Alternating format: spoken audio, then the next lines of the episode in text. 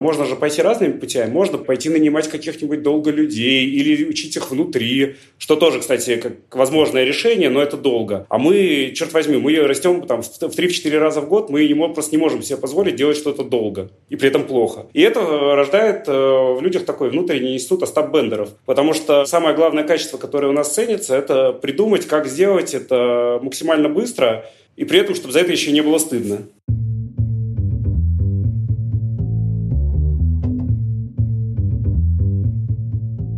Привет, я Юра Агеев, и это 278 выпуск подкаста Make Sense. Вместе с гостями подкаста мы говорим о том, что играет важную роль при создании и развитии продуктов. Люди, идеи, деньги, инструменты и практики. И сегодня мой собеседник Сергей Землянский. Мы поговорим о том, что делать, когда задачи не вмещаются в голову – как с этим помогает перемещение по уровням абстракций и как выбирать, на чем сфокусироваться. Обсудим делегирование, трансляцию фокуса и как помогать команде видеть связи между стратегическими целями и регулярными задачами.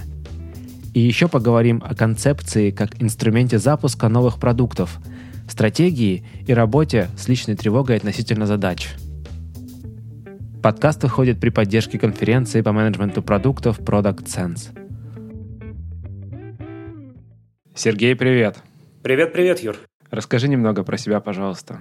Меня зовут Сереж Землянский, и у меня довольно странная должность и роль сейчас в самокате. Я изначально отвечал за технологии, потом это все расширилось за технологии продукта, а сейчас э, моя роль еще охватывает все то красивое и непонятное, чем мы занимаемся. Туда залетает и контент, и медиапродакшн, и э, всякого рода маркетинговые инструменты. И недавно вот еще, например, доехал клиентский сервис в аспекте контакт-центра и взаимодействия с юрлицами. В общем, все про технологии, все про продукт, все про красоту и все про общение людей. Наверное, вот так вот.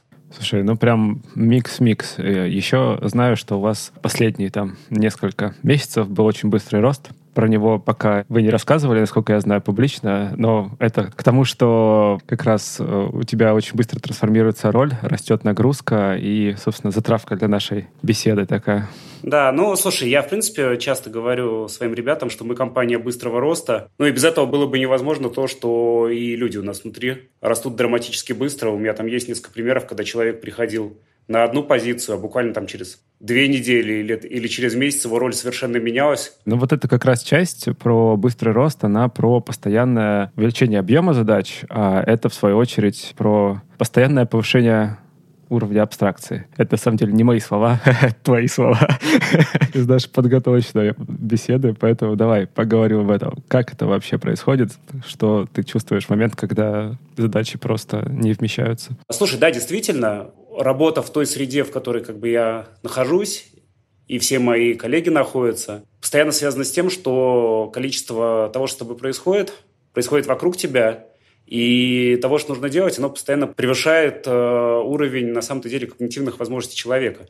Потому что количество информации, которое в единицу времени в тебя залетает, тебе надо как-то обрабатывать, в стандартную голову как правило, плохо помещается. И на самом деле, когда на всех наших коллег смотрят люди со стороны, они, особенно когда люди оказываются на наших встречах и смотрят на то, чем мы занимаемся, все, как правило, выходят с одной и той же реакцией. Да ладно, ребят, такая это постановка, так не бывает. Ну и действительно, один из э, секретов, на самом деле, успеха у нас – это история про обучение супербыстрой обработки информации, принятие решений, поиску компромиссов и э, доверию коллегам с точки зрения передачи дел, передачи информации и какой-то такому глобальному делению друг с другом э, все, все, всем, что происходит. Наверное, вот так вот. Что вот это все значит? Давай попробуем раскрыть часть про обучение и способность разбираться в информации, например. Да? Если у тебя слишком много входящей информации, сколько ты бы хорошо не пытался ее изучить и разобраться, ты кажется, не охватишь в итоге все, что нужно. Ты знаешь, у меня есть э, мысль на эту тему. Это, кажется, в принципе, свойство нашего поколения. Мы э, очень интересное поколение в этом плане. Вот смотри, если задуматься, мы живем на переломе в принципе, парадигм восприятия информации. Если посмотреть, например, наших родителей, то для них основным навыком и фактором успеха было умение найти информацию как-то ее обработать и сделать из нее какой-то синтез. Ну, там, не знаю, сходить в библиотеку, найти книгу, выписать тезисы, подготовиться к экзамену, классно его сдать и быть молодцом. А у тех, кто родился, например, после 2005 года, у них совершенно другой э, подход к обработке информации и вообще работе с ней, потому что их с рождения окружает слишком много экранов, на которые с них э, несет слишком много информации. И они изначально родились в ситуации, когда как бы объем информации, которая в них э, залетает, больше, чем они могут переварить. И для них основным конкурентным фактором является умение от информации отмахиваться и фильтровать ее, отделять, условно говоря, что-то полезное от белого шума. А мы вот единственное поколение, которое на самом деле э, родилось на стыке. Мы начинали как наши родители, учились искать информацию, а потом резко переучивались от нее отмахиваться. И те, кто в этом преуспели, на самом деле сейчас, э, и это уникальная такая, я даже считаю, эволюционная история, те сейчас супер успешны вот э, в ситуации современного супер быстро меняющегося мира. Самый важный фактор – это умение отбрасывать ненужное, умение быстро впитывать нужное – и быстро это переваривать через себя и передавать дальше. Такой эффект э, перекидывания горячего, горячего каштана между участниками этого забега. Нет, ну вообще это очень классно. Я в целом согласен. Есть но. Ну, как обычно, иначе скучно было бы. да. Ну вот ты представь, да, ты там, не знаю, руководишь продуктом или там портфелем продуктов, и такой начинаешь отмахиваться от информации, которая кажется тебе неважной, ненужной, и фигак, и что ты пропускаешь. Ну, в смысле, ты отбрасываешь что-то важное и нужное. Как понять эту разницу, особенно в профессиональной деятельности, что важно, что не важно, и как это важно не упустить, собственно, в процессе фильтрации. Это подход, который применим, в принципе, ко всему, чем ты занимаешься, причем даже не только в контексте профессиональной деятельности. Я, наверное, не прав, я, скорее всего, не прав, но внутри организации я это сформулировал примерно следующим образом. Вот смотрите, ребят, у нас есть несколько смысла в существовании организации, наверное, вот так вот. Ну, это такие базовые принципы. Как с точки зрения того, чем мы занимаемся, что мы про скорость, мы про честность, мы про качество, мы про стабильность.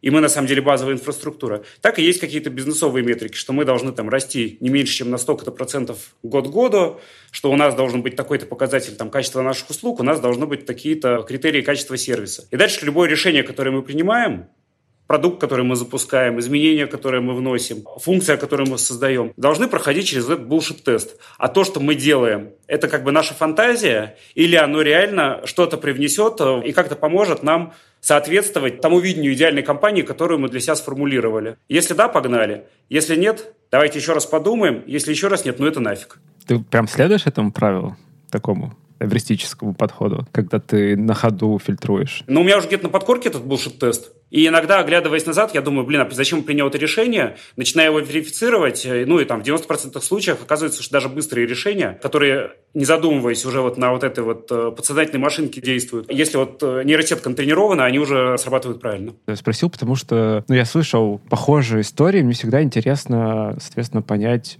а действительно практическое применение так где? Потому что, с одной стороны, как девиз это звучит классно, но вот как это заземлять потом? Я вообще противник как бы разговора тостами. У нас тоже есть там такое внутреннее правило в организации. Если презентация похожа на набор тостов, то это плохая презентация, и как бы докладчика надо немедленно выгнать ее и переделывать. И это происходит примерно три раза в неделю. Вот буквально вчера такое произошло тоже. Правда, со мной, к сожалению.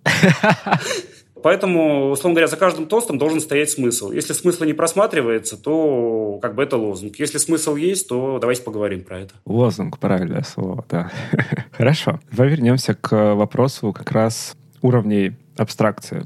Какие ты вообще видишь вот в своей работе? Ты просто упомянул, знаешь, несколько сфер, и каждая сфера, она залегает как раз на одном из уровней той самой абстракции там, бизнеса, да, если мы говорим продукта, там, операционки или прочих вещей, но что все вместе, потом в итоге ты там сверху смотришь на это такое, и это большое единое целое, вот там базовая инфраструктура и так далее. Слушай, уровни абстракции ровно столько, сколько мы сами готовы их ввести, я прям своими глазами вижу, как э, вот, вот эти вот уровни меняются при, грубо говоря, переходе задачи с иерархии на иерархию.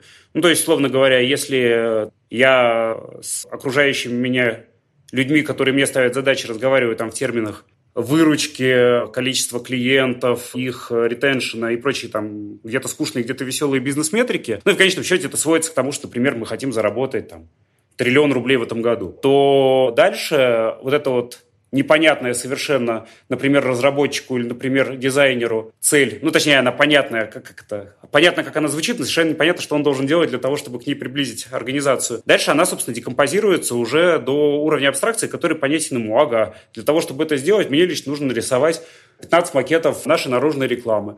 Или там внедрить какой-нибудь механизм автотестирования, или сделать функцию оставить посылку у двери. И это поможет нам как добиться этой цели.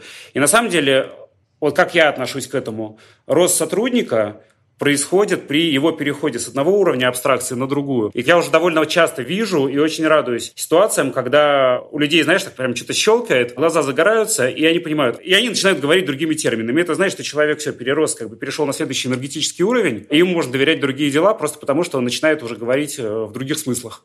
Возможность э, возвращаться на предыдущий уровень остается? А ты всегда должен не то, что иметь возможность, ты всегда обязан быть в тонусе, вернуться на предыдущий уровень, и в этом, опять-таки, бремя руководителя. То есть, чем выше ты поднялся, тем ниже уровней, на которые ты обязан быть в состоянии спуститься и быть там компетентен. Потому что нет ничего хуже руководителя, который говорит, ну, я же руководитель, я не обязан разбираться в том, чем я руковожу. Такое я тоже вижу, и э, как бы такие ребята у нас не задерживаются. А вот как давно ты сталкивался с ситуацией, когда ты понимал, что текущий уровня этого самой абстракции его не хватает для решения задачи? В смысле, что я достиг своего как бы верхнего порога компетентности на данный момент и не могу решить задачу, потому что как бы не могу понять, что за ней стоит? Например, да. Слушай, я с таким сталкивался, но это было уже в терминах какой-то, знаешь, такой сложной корпоративной политики, причем даже не внутри организации, а в отношении организации с внешним миром, когда просто мне не доставало информации о том, что происходит на самом деле, для того, чтобы правильно понять, как бы, как относиться к ситуации. Но да, такое было. А вот тоже интересный момент. По твоим наблюдениям, как понять, что вот человек, с кем ты говоришь, он не понимает?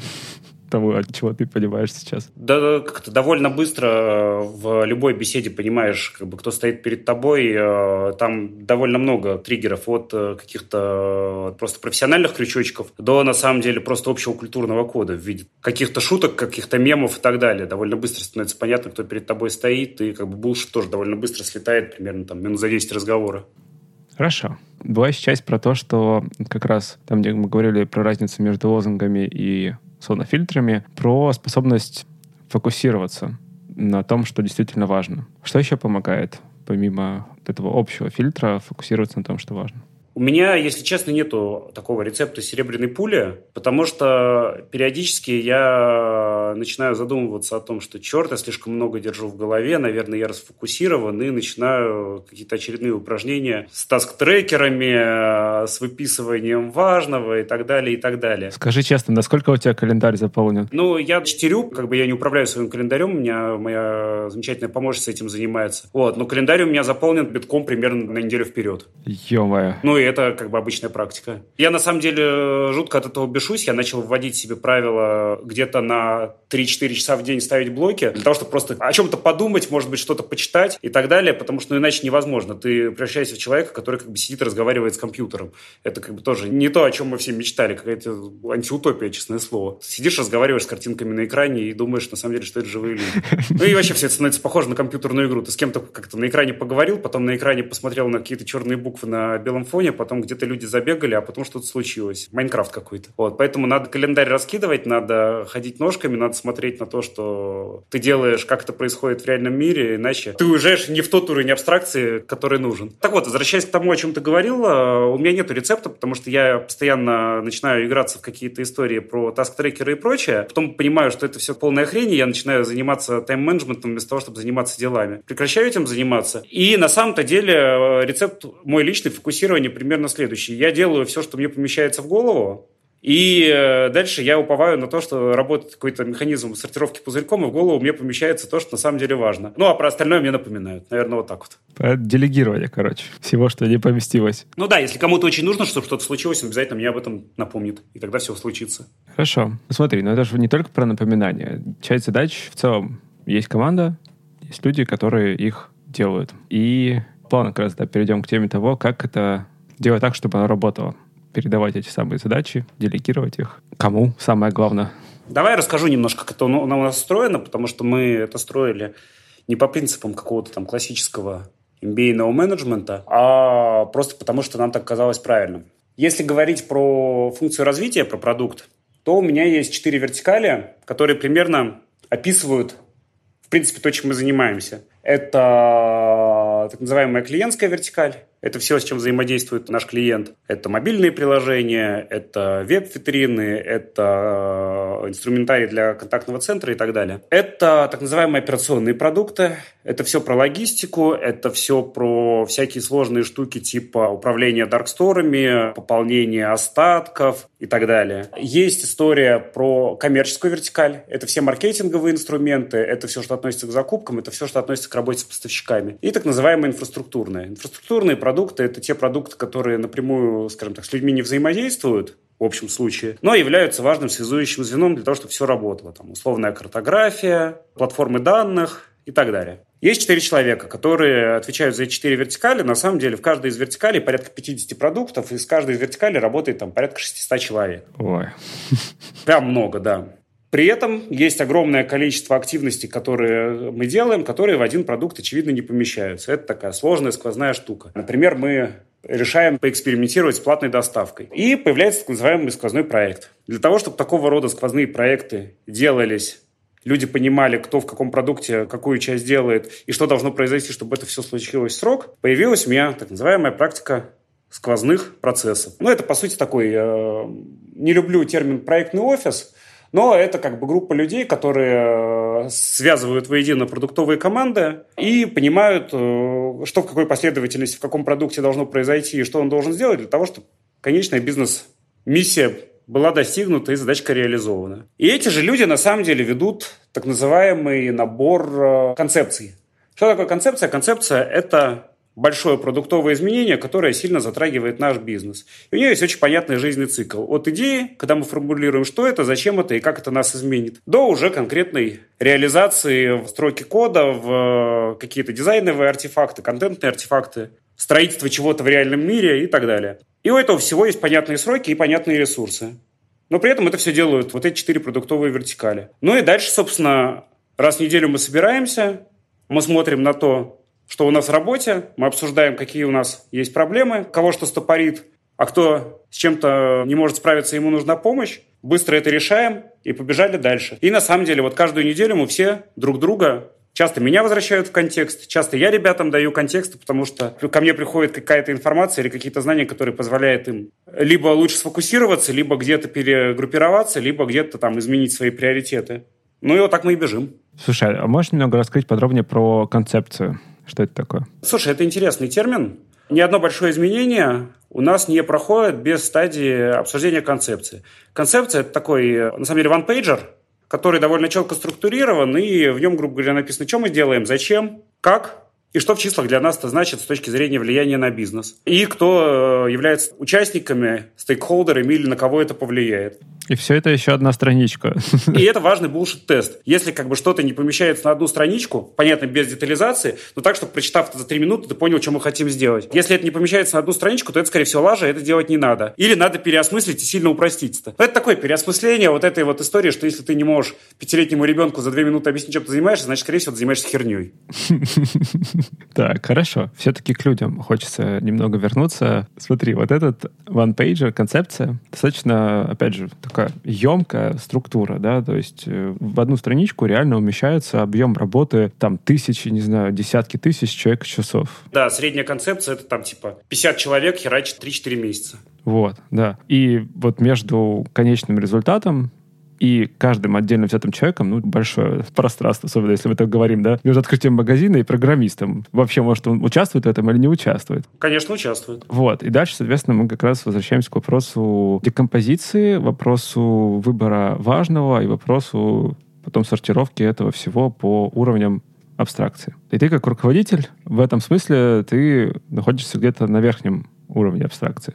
Ну, очень хочется верить. да. Вот при этом хочется, чтобы все это было в итоге проделано, сделано и так далее. Твои действия. Как в той картинке, помнишь про Кощея и э, сидящих утку, зайца и еще кого-то? Парни, вот идея, как вам? А, да, да, как правило, у людей лица первые несколько минут ровно такие же. собственно, как это выглядит? Я собираю ребят, которых мы называем великолепной четверкой, это вот, собственно, те наши четыре продуктовые вертикали. Говорю им, есть вот такая вот идея, Че, кто берет? Потому что, как правило, это затрагивает несколько вертикалей. Ну, у кого глаза загорелись, тот и берет. На самом деле, вот такой подход сверху вниз, когда ты осознаешь, как бы, что это нужно и зачем, дальше это очень сильно влияет на выбор решений как ты этого достигаешь, потому что можно же пойти разными путями. Можно пойти нанимать каких-нибудь долго людей или учить их внутри, что тоже, кстати, как возможное решение, но это долго. А мы, черт возьми, мы растем там в 3-4 раза в год, мы не, просто не можем себе позволить делать что-то долго и при этом плохо. И это рождает э, в людях такой внутренний институт Остап-Бендеров, потому что самое главное качество, которое у нас ценится, это придумать, как сделать это максимально быстро, и при этом, чтобы за это еще не было стыдно так сказать, перед собой и родиной. И это зачастую рождает очень изящные э, внутренние авантюры. Записал себе внутренний институт Остапов Бендеров. Четыреста сравнительно честных, ну, в данном случае наверняка честных, способов придумать, э, как зарелизить новый функционал. Не вступая в сделку с совестью и уголовным кодексом. Ага. Вот, кстати, к вопросу команды-то вернемся. Вот кто твоя команда? Людей много у вас работает? Как это вообще происходит, как ты убеждаешься, что все будет окей?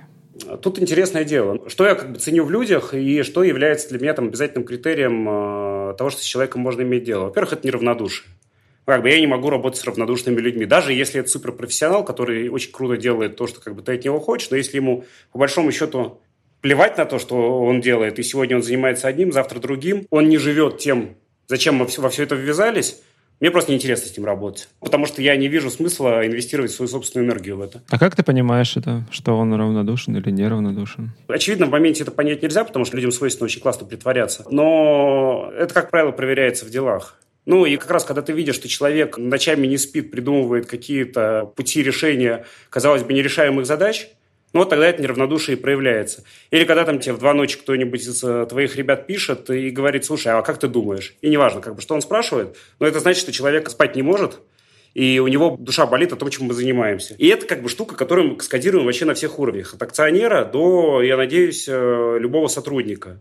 Неравнодушие и оно обязательно должно быть сопряжено с интеллектом, потому что нет, как-то, нет ничего хуже неравнодушного дурака.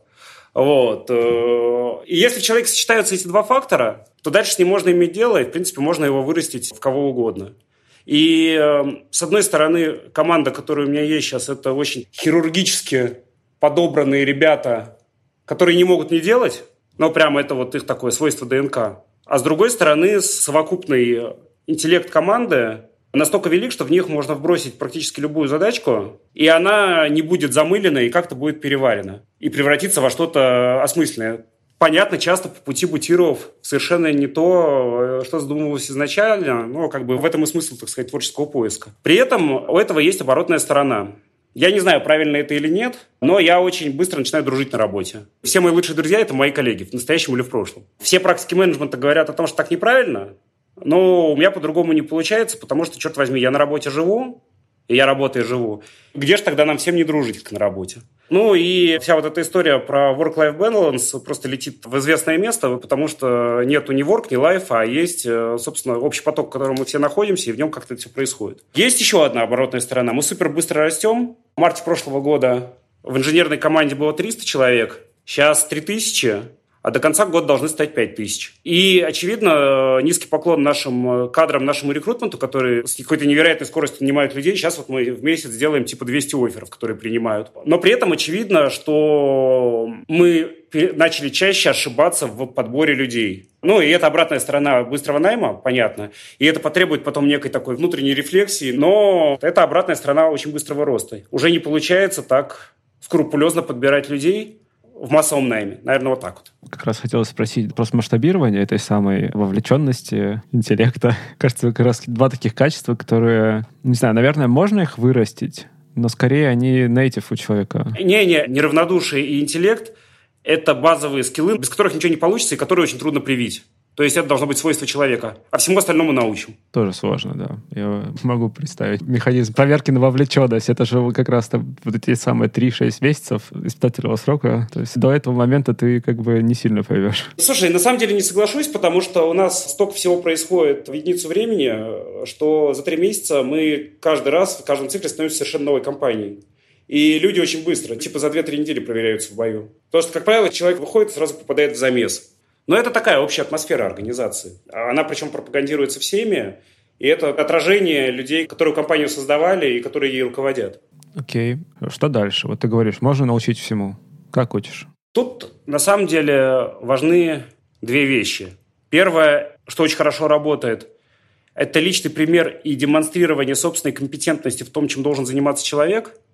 Ну, то есть, когда ты можешь закатать рукава и вместе с человеком придумать какую-то абсолютно новую штуку в его области деятельности. И еще и вместе заинженерить, как она должна работать. Пример, э, занырнули мы тут в организацию контактных центров. Ну и ничего. Во-первых, сами разобрались. Во-вторых, мне пришлось закатать рукава и тоже как-то погрузиться. Ну и на выходе получилась классная штука. Вот, это первое. Второе – это право на ошибку. То есть надо обязательно давать людям возможность ошибаться, и не должно быть вот этой присущей многим организациям культуры страха, типа, блин, я ошибусь, меня накажут. Нет. Наоборот, как бы, кто не ошибается, тот ничего не делает. Понятно, что это сейчас звучит как тост или как лозунг, но это свойство организации. Не растет скорее, да? То есть это получается как раз, если у тебя нет ошибок, у тебя объем опыта не тот для того, чтобы потом переваривать это. Конечно, как это, ошибки – это же травматическое обучение, а травма – это лучший способ это рефлексировать. Учитывая, что мы постоянно залезаем на какие-то области, где не пахано, не сеяно, и до нас никто не ходил, тут никто и не научит. Тут только самому надо примерно видеть цель, куда ты идешь, и видеть как бы рельеф, по которому ты идешь. А дальше уже, собственно, изобретать, как ты тут доберешься. Поэтому наш опыт, наверное, не очень тиражируем, но зато результативен. То есть идея заключается в том, найти классных людей и дать им возможность сделать ошибки, чтобы они научились. Да, дать им возможность творить херню. Все правильно. И, и не бить их по голове палкой. Класс. Ну, вообще, да, схема звучит как достаточно рабочая. Пока... Э, ну, кстати, а вот есть граница применения у этого? Как ты думаешь? Когда схема поменяется? Поменяется ли? Да, это меняется в момент, когда ты переходишь из режима развития в режим операционки. И тогда уже появляются процессы, KPI, SLA и все остальное. Вот, и какой-то регулярный менеджмент. Там, где мы уже все сделали. Но, значит, надо прекращать заниматься этим и доверить это делать не таким отморозком, собственно, как ты, а самим идти э, воевать на каких-то других флангах. Прикольно, кстати. Вот как раз это к вопросу про стадию развития компании. И, получается, текущая стадия развития — это как раз развитие, рост. Мы как то акула, которая умирает, когда останавливается. Мы все время очень быстро бежим. Иногда у нас нет времени задуматься о том, а правильно ли мы переносим, так сказать, вес с пятки на носок в этом беге. Но зато бежим очень быстро и добегаем короткими интервалами до кучи целей. Ну и, кстати, супер длинные цели мы все тоже не ставим. Все наши цели, они там должны быть достижимы за три месяца, в худшем случае за полгода. Потому что за год, э, как правило, все меняется настолько, что старые цели просто нет смысла реализовывать, потому что появились уже новые. А у многих организаций, на самом деле, это так и выглядит, что когда давно сформулировали цель, никто уже как бы ее не подвергает сомнению, просто потому что так принято, и все куда-то идут непонятно зачем. Это нас плавно как раз подводит к вопросу стратегии про отношение к ней. Что в твоем понимании? Стратегия и насколько она важна? Слушай, самое плохое, что может случиться с организацией, это когда у нее появляется толстенная стратегия на 168 слайдов, которую написали какие-нибудь уважаемые международные консультанты, и которая э, лежит в ящике стола у менеджмента и периодически достается на каких-то общих собраниях. И трясут для того, чтобы рассказать, что вот наша стратегия, и э, когда мы будем готовить годовой отчет, собственно, мы будем на нее опираться. Или когда это инструмент заворачивания каких-то там идей и проектов, потому что у нас нет только стратегии. Слушай, у нас все просто. Стратегия – это базовые э, ценностные принципы, которые подтверждены очень простыми числовыми показателями, кем мы должны являться. Вот вся наша стратегия. Дальше это декомпозируется на каждом уровне. А что я могу сделать для того, чтобы? Ну и все, погнали. Смотри, один из вопросов к стратегии — частота пересматривания. Обычно это задается вопрос в контексте адаптации. Здесь скипнем часть, видимо, про какой-то записанный план, там, 168 слайдов и прочее, но вот вопрос адаптивности. Она постоянно меняется. Мы каждые три месяца новая компания. Ну и, соответственно, стратегия адаптируется э, примерно так, так же часто. Что берется как вводные для этих адаптаций? Либо внешние факторы, либо просто какая-то новая идея, которая нам пришла в голову и которая показалась значимой. Простой пример. Мы посмотрели на то, как устроена логистика у крупных маркетплейсов, и подумали, что вот черт возьми, весь мир меняется, все становится максимально горизонтальным, плоским, горизонтально масштабируемым, э, одноуровневым и так далее. А большие маркетплейсы и логистические компании продолжают строить там огромные склады, и мерятся друг перед другом, а мы открыли там склад на 100 тысяч квадратов, а мы на 200, э, а у нас больше. Окажется, что мир даже в этой области должен быть устроен немножко по-другому. Ну и э, сели, подумали, что на самом-то деле мы же обладаем крупнейшим вообще и в России, и в мире опорной сетью инфраструктуры для одноранговых логистических объектов, которые называются на самом деле дарксторы самоката. И на базе этого можно строить супер быструю и супер гибкую доставку не только еды, а чего угодно – между вот этими вот опорными дарксторами. И это нас убирает от необходимости открывать пункты выдачи заказов, потому что тебе по клику курьер может привезти что угодно за 15 минут в момент, когда тебе это удобно. Это нас э, избавляет от э, необходимости строить огромные склады с, с их инфраструктурой. И это позволяет нам очень быстро адаптировать логистический полигон. Нам стало понятно, что, кажется, это становится одним из важных причин существования самоката, и это в существенной мере повлияло на то, чем мы занимаемся, и, наверное, на стратегию. Идеи классные. ну, звучит точно классно. И наверняка это подтверждено какими-то бизнес-показателями. Но вот с точки зрения, давай, продуктовой и с точки зрения бизнесовой, насколько это вот такая генерация идей от того, чего хочется, от того, что кажется классным, до связки его действительно с подтверждением, там, с исследованиями какими-то или прочими штуками. То есть что является как раз источником для идей? Ведь они вот, ну, они большие.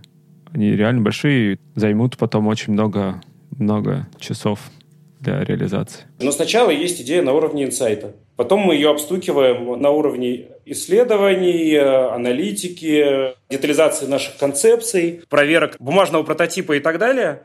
И как только нам становится понятно, что это должно сработать, а особенно на нашем масштабе, тогда мы начинаем двигаться по стандартному продуктовому пути. Запускаем MVP, у которого должен быть какой-то смысл. Ну и дальше он начинает обрастать мясом. Мне кажется, у всех так должно быть.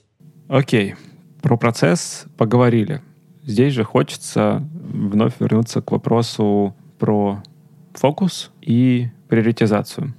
Да, если вспомнить, вначале ты рассказывал про ключевые ценности, по которым много чего можно отсеять, выбрать, с задачами вот этого самого стратегического уровня. Точно так же происходит? Ну, в общем, да. На самом деле, задачи стратегического уровня – это просто основные задачки в фокусе, в приоритетах. Ну, вот смотри, задача там уровня построить логистическую цепочку. Вот как ее провалидировать по этим пунктам? Вот, можешь пример привести? Попробуем провалидировать. Ну, смотри, эту концепцию мы ее обсчитали в то, как это повлияет, например, на скорость доставки. Из этого стало понятно, что мы сможем выйти с предложением, которое лучше, чем у конкурентов, и из этого мы сможем привлечь настолько-то больше клиентов и настолько-то увеличить средний чек или частоту покупок. Дальше это как бы трансформируется если говорить вверх, в такую-то GMV, такую-то долю рынка, которую мы сможем на себя перетянуть. Ну и становится понятно, что если это какие-то значимые величины, то это надо делать. Это как бы если двигаться вверх. Если двигаться вниз, мы начинаем анализировать, а что нам нужно, чтобы это сделать. Мы понимаем, какие затраты, мы понимаем, сколько людей, мы понимаем, как это реализовать, мы понимаем, какая там, например, нагрузка на наш операционный блок случится. Ну и, соответственно, если сходится экономика маржинальности и экономика, собственно, затрат на это все, и если становится понятно, что это вообще, в принципе, реализуемо, то погнали. Смотри, во-первых, мне кажется, мы немного на разных уровнях абстракции говорим. я вдруг это почувствовал, что ты говоришь на более высоком, чем я. А еще один вопрос, соответственно, учет рисков. Ну, у нас есть специальные ребята, которые этим занимаются. Они находятся где-то рядом с юристами и финансистами, и они э, анализируют всякого рода риски. Юридического толка и репутационного толка, и операционного толка. Ну и какие-то риски мы принимаем, какие-то мы думаем, как минимизировать. Наверное, мы слишком часто многие риски принимаем в угоду быстрому росту, но как бы от этого никуда не деться. Случаются ли перекосы какие-то в какую-то из ключевых ценностей? Да, это бывает. Иногда мы увлекаемся офигительным сервисом в угоду маржинальности – Иногда, наоборот... Пытаетесь заработать как можно больше, да? Ну да, или мы стараемся быть избыточно классными, и это дорого, или мы стараемся быть слишком быстрыми там, где это не нужно, и так далее, и так далее. Да, конечно, это бывает, но мы стараемся быстро адаптироваться. Так э, что делаете, чтобы их не было, таких перекосов? Или пока стадия роста, просто закрывать глаза и смотреть, что получается? Мы просто очень много общаемся друг с другом, внутри. Как правило, если есть какой-то существенный перекос, то хоть кто-то его заметит. Интересно. А если нет? Ну, если нет, тогда мы это узнаем потом. Классно. Скажем, ой-ой-ой, что же мы натворили, и пойдем дальше. Очень легкие у тебя отношения к этому всему процессу. Мне многие говорят, что я как-то подозрительно легко к этому отношусь. Но это на самом деле результат долгой работы над собой. Потому что если очень сильно тревожиться обо всем происходящем, ну то просто либо как это кукухой отъедешь, либо просто твоя производительность упадет. Потому что ты будешь больше париться, чем делать. Как ты победил эту тревогу? Она была вообще? Конечно, была. Я был вообще адский тревожный чувак. И в какой-то момент я просто понял, что я уперся в свой потолок по тому, что я могу делать. Пришлось, на самом деле, практически полностью перепридумывать себя. В части э, того, как я принимаю решения, в части того, как я общаюсь с внешним миром, в части того, как я отношусь к тем или иным вещам. Это было прям сложно, но без этого просто дальше было нельзя двинуться. Понятно, что где-то пришлось и э, внешними специалистами поработать, но в какой-то момент просто стало понятно, что определенные свойства моей личности не дают мне двигаться дальше. И пришлось прям реально перепридумать себя, изменить какие-то привычки, изменить прям то, что в меня было прошито на подсознательном уровне, то, как я принимаю решения или то, о чем я там волнуюсь или не волнуюсь. Сначала это происходило на очень таком осознанном уровне, Потом, когда уже, так знаешь, эта привычка сформировалась, это переехало в подсознание, ну и дальше это просто стало частью меня. А какие привычки, например, мешали? Ну, это, наверное, не привычка, это свойство личности. Мне было свойственно, например, очень сильно после того, как уже решение принято и дело сделано, долго сомневаться и рефлексировать на тему, а было ли это правильно, а был ли я прав и так далее. Пришлось это менять в сторону, ну, типа, я что-то сделал, это уже произошло, если это как-то аукнется, ну тогда будем думать, что с этим делать. отношения, да, получается. Это прикольно как идея. В целом, мне это кликается. Тоже сталкивался с похожим чем-то там у себя по другим вопросам. Но забавно, как э, ну, действительно, вопрос отношения. То есть ситуация не сильно поменялась, меняется отношение к ней, да. На самом деле, вот эта вот э, тревожность на тему решений, которые ты принимаешь, это одно из следствий э, синдрома самозванца который всегда появляется у людей, э, которые находятся в компании, которая супер быстро растет, и они вынуждены расти вместе с ней. Скорость твоего роста и развития часто опережает твой уровень осознанности о самом себе и кем ты являешься. И понимание того, что на самом деле, если уж та среда, в которой ты находишься, меняется так быстро, то, наверное, ты тоже меняешься. И надо об этом думать. Ой, я слышал эту, кстати, тему такую, да, что скорость компании не мэчится со скоростью развития людей внутри компании. И когда она опережает людей сильно, то это одна из причин прекращения роста в каком-то ключе. Да-да, все так. Окей, ну, допустим, с собой ты как-то можешь договориться, ты там заметил, что у тебя есть внутренние тормоза, назовем их так, да, которые мешают тебе двигаться с более высокой скоростью. А что с остальными делать вокруг тебя? Ну, хотя бы с ближайшим окружением, с твоей командой. Я очень много времени инвестирую в прямо one-to-one э, работу и общение с людьми. И мы прям очень много и очень откровенно разговариваем э, про такого рода штуки. Что мешает расти, что нужно менять, кем ты хочешь стать, ну, прям у нас есть такая эта практика, что там раз в полгода с э, ключевыми людьми э, у меня есть разговор, что типа, дружище, а что ты хочешь? Вот чего хочется там конкретному Васе, Пете, Маше? Кем ты себя видишь, кем ты хочешь стать? И мы вместе начинаем думать, а что нужно поменять, что должен сделать я, что должны сделать они, чтобы это изменилось. Ну, и на самом деле люди очень сильно чувствуют твою вовлеченность в их персональную судьбу. И, с одной стороны, перестают бояться, а с другой стороны, э, им начинает хотеться что-то поменять и соответствовать тому этапу, в котором они находятся. У нас тут недавно была смешная ситуация. Мы разговаривали про выгорание. Я, если честно, вообще не понимаю этот термин. Я не понимаю, что такое выгорание. Блин, я выгорел. Это что такое? Типа, приуныл, устал заниматься чем-то, чем-то занимаешься, ну, пойми, пойди займись чем-то другим. Или отдохни, или там, не знаю, яблоко съешь, в спортзал сходи. Ну, черт возьми. Выгорание просто означает, что ты не любишь то, чем ты занимаешься. Потому что если ты любишь то, чем ты занимаешься, это важная часть твоей жизни, как можно от этого устать? Вот реально, все люди, на которых я делаю ставку, вот в персональных разговорах они относятся к этому примерно так же. Ну, хотя не какая-то телега, которую им когда-то толкал, это скорее история. Мне было интересно, что они про это думают, при том, что я как бы не рассказывал им про это. И развитие вот этого – это важный фактор инвестиций в людей. Это тоже много раз говорили про выгорание в подкасте. Опять по своему опыту, если судить личному, то ты знаешь, не то, что не любишь, но испытываешь какое-то сопротивление. Это может знать частично, что ты какие-то негативные чувства испытываешь по отношению к деятельности, которую ты занимаешь, но вот почему-то ты выбрал это делать сейчас. И там есть куча оправданий для этого всего, но тем не менее. Защита выгорания, так сказать. Ну да. Окей, давай вернемся к вопросу тревоги. Что бы ты посоветовал Вот э, человек работает на руководящей должности, продукт, может, просто командой, тревожится. Надо разобраться, в чем причина тревоги. На самом деле, это основное. И тогда многие блокеры снимутся. Ты чего боишься-то? Ты боишься, что тебя уволят. Ты боишься, не знаю, что в тебе разочаруются. Ты боишься, потому что ты думаешь, что ты какой-то не такой. И все это заметят. Чего боимся-то? И вот когда ты вот основную причину этого поймешь, где-то, может быть, потребуется там, к внешнему специалисту обратиться. Где-то ты в состоянии сам с этим разобраться. Вот в эту точку надо бить. И все получится. На самом деле, это история про то, что нужно относиться к среде, в которой ты находишься, и к делу, к которому ты относишься, как к заведомо где-то сложному, где-то непростому, но безопасному для тебя занятию, которое доставляет тебе радость.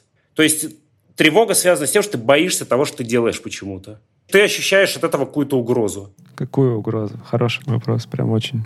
Но вот э, в каких-то понятных бизнесовых вещах, которым занимаемся мы, вот эти факторы тревоги можно довольно легко разобрать по полочкам и большую часть из них устранить.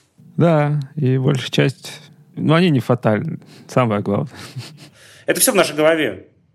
Ну, реально, очень мало осталось работ, где тебя могут за ошибку, там, не знаю, убить или еще что-то такое сделать. А если остались, то лучше этим не заниматься. Это правда. Вот. А все остальное это как бы придумки в твоей голове.